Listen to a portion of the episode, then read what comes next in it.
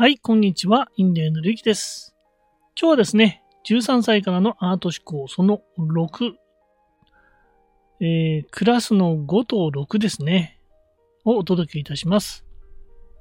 一応今回で、えークラスとしては一応終わりなんですね。で、あと残ってるのがエピローグ、あまあ、最後の章と、あと終わりにというだけになっております。で、えーまあ、今回ね、えーまたこの2章ですね、やっていきましょう。はい、クラス5。私たちの目には何が見えている？はてなっていうお題ですね。で、窓から床へというお題です。気づかれていない共通点がまだどこかにあるのかな？はてなっていうことですね。自分だけのものの見方を通じて自分なりの答えを探求する営み。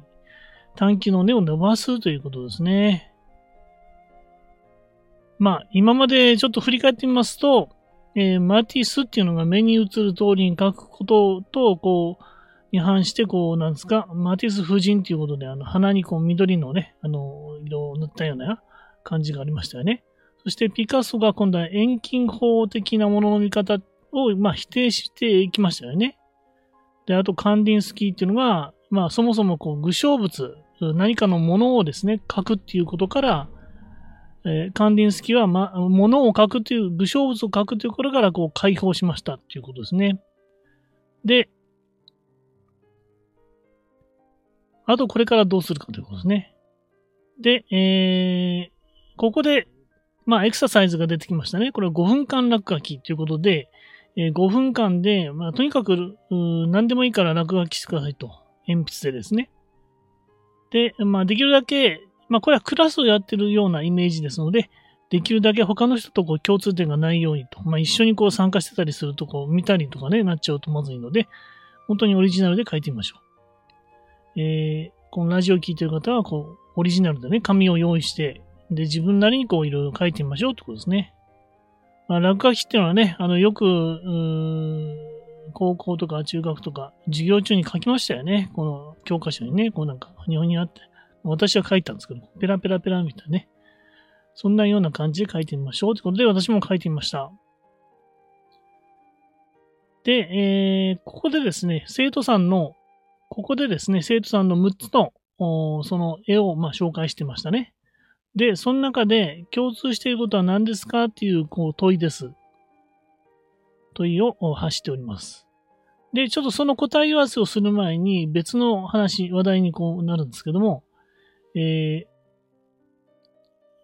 ジャクソン・ポロックっていう人のナンバー 1A っていう作品をまず見てくださいっていうことでした。で、その作品を見たんですが、これなんでしょうね、絵の具をこう、ぐちゃぐちゃぐちゃぐちゃやってるような、とても絵とは思えないようなあものだったんですね。で、えーまあ、それに対して、こう、あの、要は、えーアウトプット出力、アウトプット干渉ですね。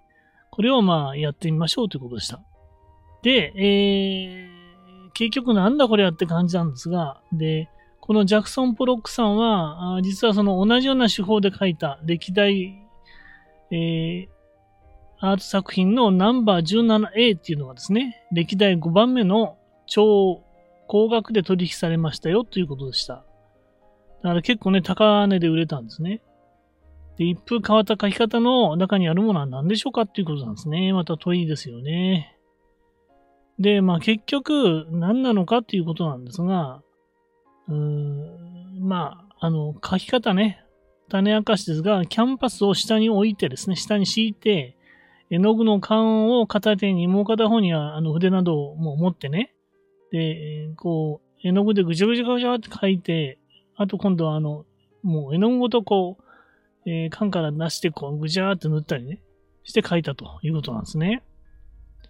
まあ、これはちょっと、想像ね、まあ、筆でね、日本でこう、ふ筆をでっかい筆でこう書いたりするやつは、まあ、あるにはあるんですけど、まあ、そういうような感じですよね、なんかね。ということで書いたのが、その、この、ナンバー1だそうですね。で、えーこれはどういうことかっていうことですけれども、えーまあ、これでまあ、ちょっと簡単なテストみたいなことを出されまして、最初に窓を見てくださいと。まあ、窓を見てくださいってことで、窓がちょっと、あの、近くになかったんで、えー、あれだったんですけど、まあ、窓がね、実際にこうある方は窓をまず見てくださいっていうことですね。まあ、外の景色とかいろいろありますよね。で、今度はこう床を見てくださいと。窓を見た後に床を見てくださいってことで床を見るわけですね。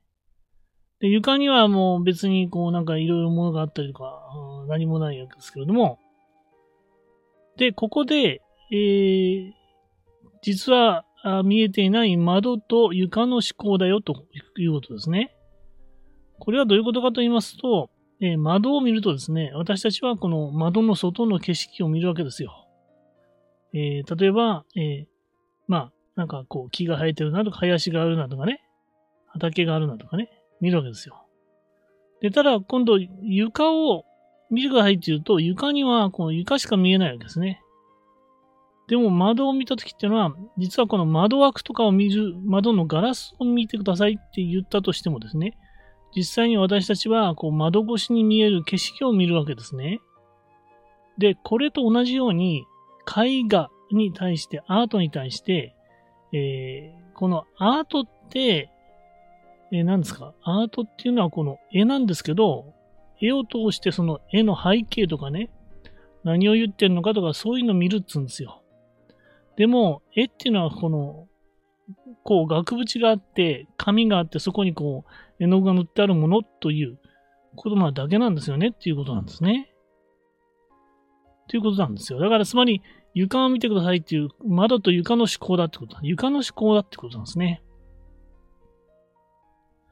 でそこにはつまり、えー、あの、絵を通して絵の背景を見るわけじゃなく、絵の具が塗ってあるだけだよということなんですね。で、ここであの、ルネマ・グリッドっていう方がですね、このパイプの絵を紹介してるんですね。パイプってこう、タバコを吸うパイプの絵ね。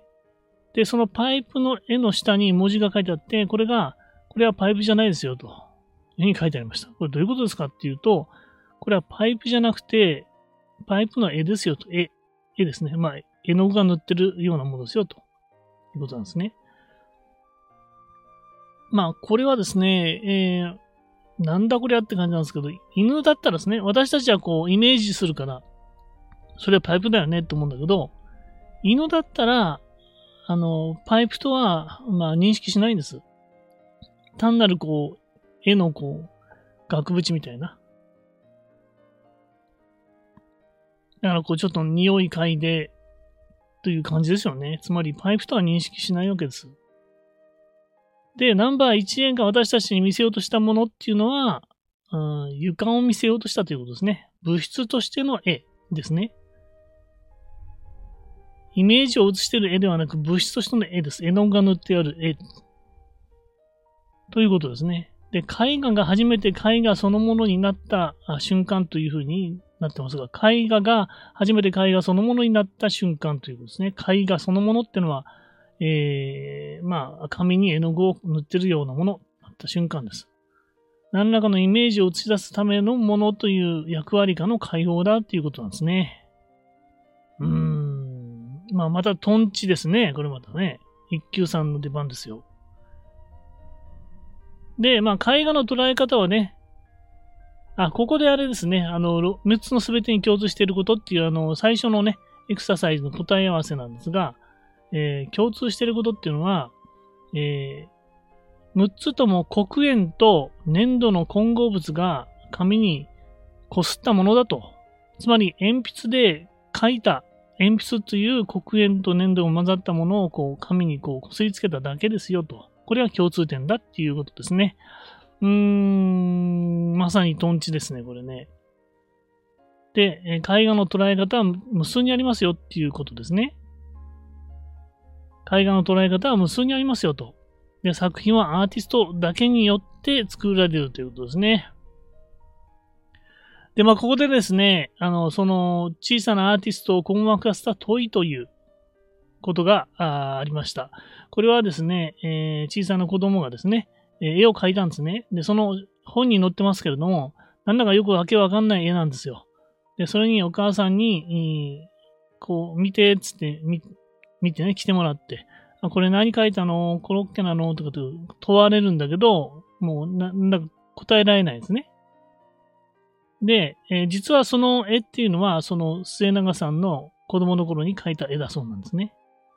で、えー、ただその末永さん自体ももう記憶がないので、一体これは何なんだろうかっていうことで、一応推測としては、うん、ただこう、絵の具をね、掴んで、こう、手を伸ばしてぐるっと描いたり、こうやっているうちに、まあ偶然できた、あの、こう、腕の奇跡っていうんですかね。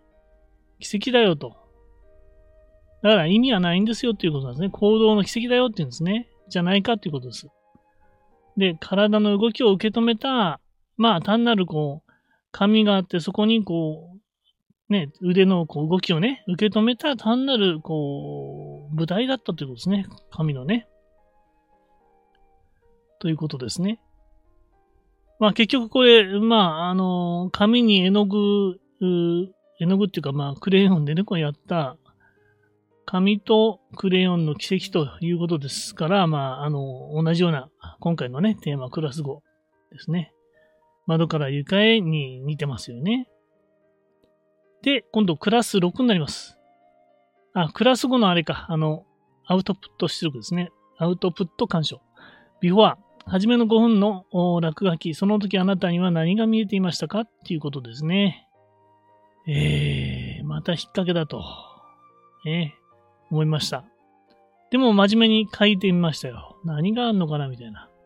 で、アフター、授業を終えて私たちの目には何が見えているという問いについて、今のあなたはどのように考えますかということですね。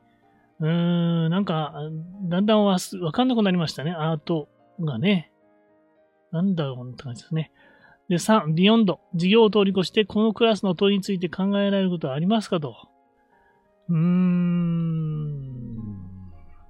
まあ、絵をね、えー、絵が写真に変わられちゃって、カメラに変わられちゃってからの、えー、アートの方たちは大変だったなっていうのを思いましたね。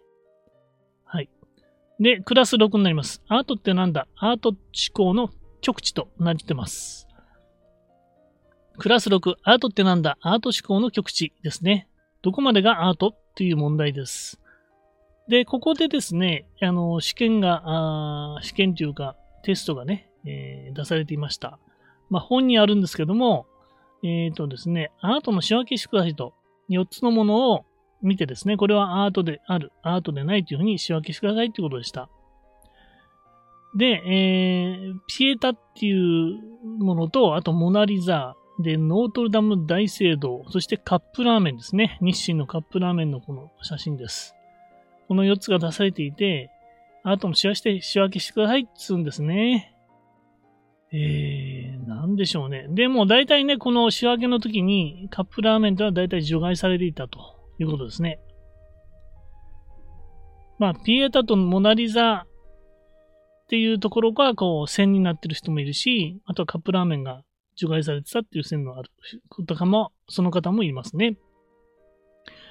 で、私自身は、あの、一番最初にこの本を読んだときは、まあさすがにカップラーメンは除外だろうって思いましたね。で、えー、それから進んでいくんですが、えー、次はポップなデザインの不思議な木箱っていうのが出てきましたね。で、これは、えー、アンディ・ウォーホールっていうのを方のですね、ブリロボックスっていう作品なんですね。で、なんか、ポップなね、デザインで、えー、なんなんだろうね、これね、というふうに、まあ、また真面目にね、えー、アウトプット出力したわけです。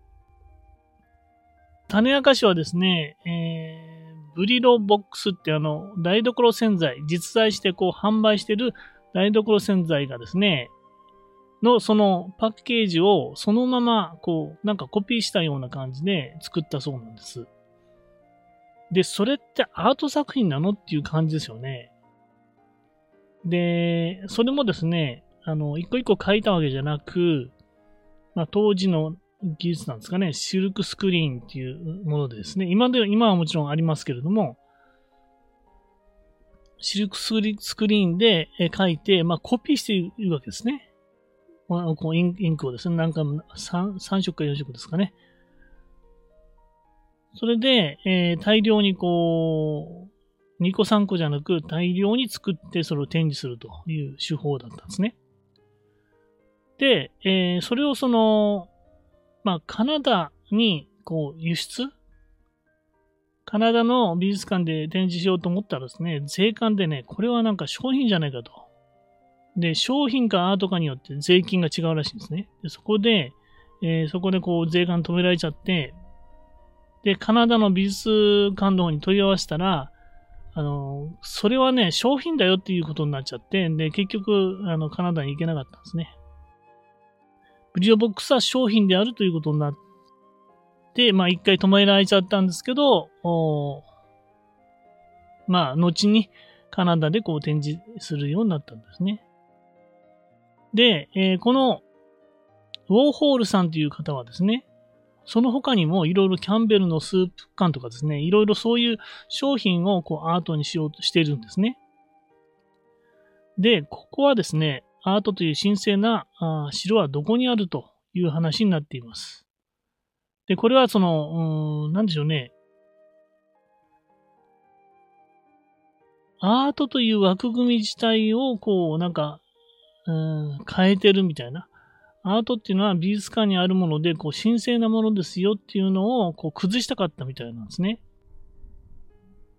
だから、アートという神聖な白はどこにあるという話になっており、つまり、こう、日常に、まあ、スーパーとかに並んでる商品もアートじゃないかっていうのが、この、ウォーホールさんの話なんですね。で、またその最初のこうテストに戻りますが、カップラーメンはアートですかという改めてこう問い合わせ、問い問いですね。があります。カップラーメンはアートかと。で、えー、そういう意味ではカップラーメンもアートだよねと。まあ、これは人それぞれなんですけども。で、ブリルボックスは城壁を崩したと。先ほど言ってたこの神聖な城っていうね、城を崩したんだと。で、城壁が消えた時代の美術館はどうなってんのと。で、ここでまたちょっとね、変わったあれなんですが、パックマンのゲーム、字が、ん？パックマンのゲーム全体がですね、MOMA という、これニューヨーク近代美術館だったかな？そこに展示されてるそうなんですね。パックマンの。パックマンってあのゲームですね。えー、昔ありましたよね。ゲームね。で、それのパックマンのこの映像だけじゃなく、ゲーム自体がこう、ゲームできるようになってるそうなんですね。で、それがアートだよと。言ってるんですね。で、城がないなら貴族かどうかは関係ないと。城がないなら貴族かどうかは関係ない。つまり、その美術、アートとのこう区切りをね、なくしてしまえばですね、もう何でもいいと。で、城壁が消えた今、美術館にできることはで何ですかということで、で、MOMA なんて読むんですよね。の美術館は、アートという枠組みがなくなった後の平野に立ち、自分たちのものの見方によって本当に優れたものを選び出そうとしていますよということで、えー、まあ、それでパックマンを選んだよということなんですね。で、まあ、あの、アウトプット、アウトプット干渉ですね。ビフォア、アートの仕分けをしたときには、あなたはアートとはどのようなものであると思っていましたか？アートというのはやっぱり、うーん、またね、美しいものみたいな、やっぱ美美だよなって思いますよね。うん。だから、カップラーメンは別かなと思ったんですね。で、アフター、あ授業を終えて今のあなたはアートって何だという問いについてどう考えますかということですね。えー、アート、授業を終えたらなんだか、ますますよくわからなくなったなって感じですね。で、えー、 beyond、授業を通り越してこのクラスの問いについて考えられることはありますかということですね。うーん、結局何だったのかなっていうことです。まあ、これで一応ね、えー、クラス6まで終わるわけですが、アート思考って何だったのかなっていうのが、なんだか、ますますわかんなくなったなっていう感じですね。まあ、その人、人、その人なりの、もう、考え方なのかなっていうことですね。うん。問いに対する答えっていうことになっちゃうのかな。自ら問いをか、問いを立てて、それの答えっていうのが、まあ、アート思考だよっていうふうに、うん、なのかなって思いますね。はい。まとめますと、13歳以下のアート思考その6、クラス5と6ですね。えー、クラス5、私たちの目には何が見えている？窓から床へということがありましたね。えー、これはですね、えー、ジャクソン・ポロックのナンバー 1A というこう絵の具を塗りたくってるようなあれがありました。で、これの意味っていうのは、えー、窓と床、つまり、アートに対してこうイメージをね、沸かせるような絵とかがあったんですけども、それを否定したということですね。そこからこう、うん、解放したということですね。で、クラス6アートって何だと。アート思考の極致ということですね。で、どこまでがアートかっていうことで、いろいろ4種類のね、ありましたよね。で、カップラーメンが入ってました。カップラーメンの、これは違うだろうと 思ってたんですけれども、実はこのアンディ・ウォーホールさんがブリロボックスという洗剤のですね、市販している洗剤の、この洗剤のですね、パッケージを木箱にね、印刷して、えー、で、それをアートですよというふうにしたということですね。で、ここでもう、あの、アートの、こう、なんですか、城壁っていうんですか、神聖なものっていうのが崩れちゃったっていうことですね。で、その後、えー、まあ、ニューヨークの近代美術館ではですね、パックマンのゲーム自体をですね、まあ、展示してると。これもアートだよというふうに言ってますよということですね。つまりもう、こう、城壁崩れちゃったんで、うーん、まあ、近代のね、美術館では、アートという枠組みがなくなったんですけども、自分たちのものの見方によって、え、本当に優れたもの、これはアートだよと、優れたものはアートだよっていうふうに選び出そうとして、え、今でも頑張ってますよということなんですね。はい、えー、感想ですが、えー、この6章まで通してですね、なんだかよく、ますますわかんなくなっちゃったなっていうことですね。はい。うん、はい。えー、あと最後ね、あの、ピローグとこれ次回ですからね。はい。えー、以上です。最後にですね、えー、メルマガ始めましたので、えー、あ、その前にですね、皆さんはどうでしょうかと、この 6, 6章まで、6クラス6までやって、皆さんはどのようなあアート思考についてね、考えたでしょうかということですね。はい。で、最後にですね、メルマガを始めておりますので、えー、参照のリンクから確認ください。現在では、えー、オンラインコースをプレゼントしております。はい、以上です。インディアのゆきでした。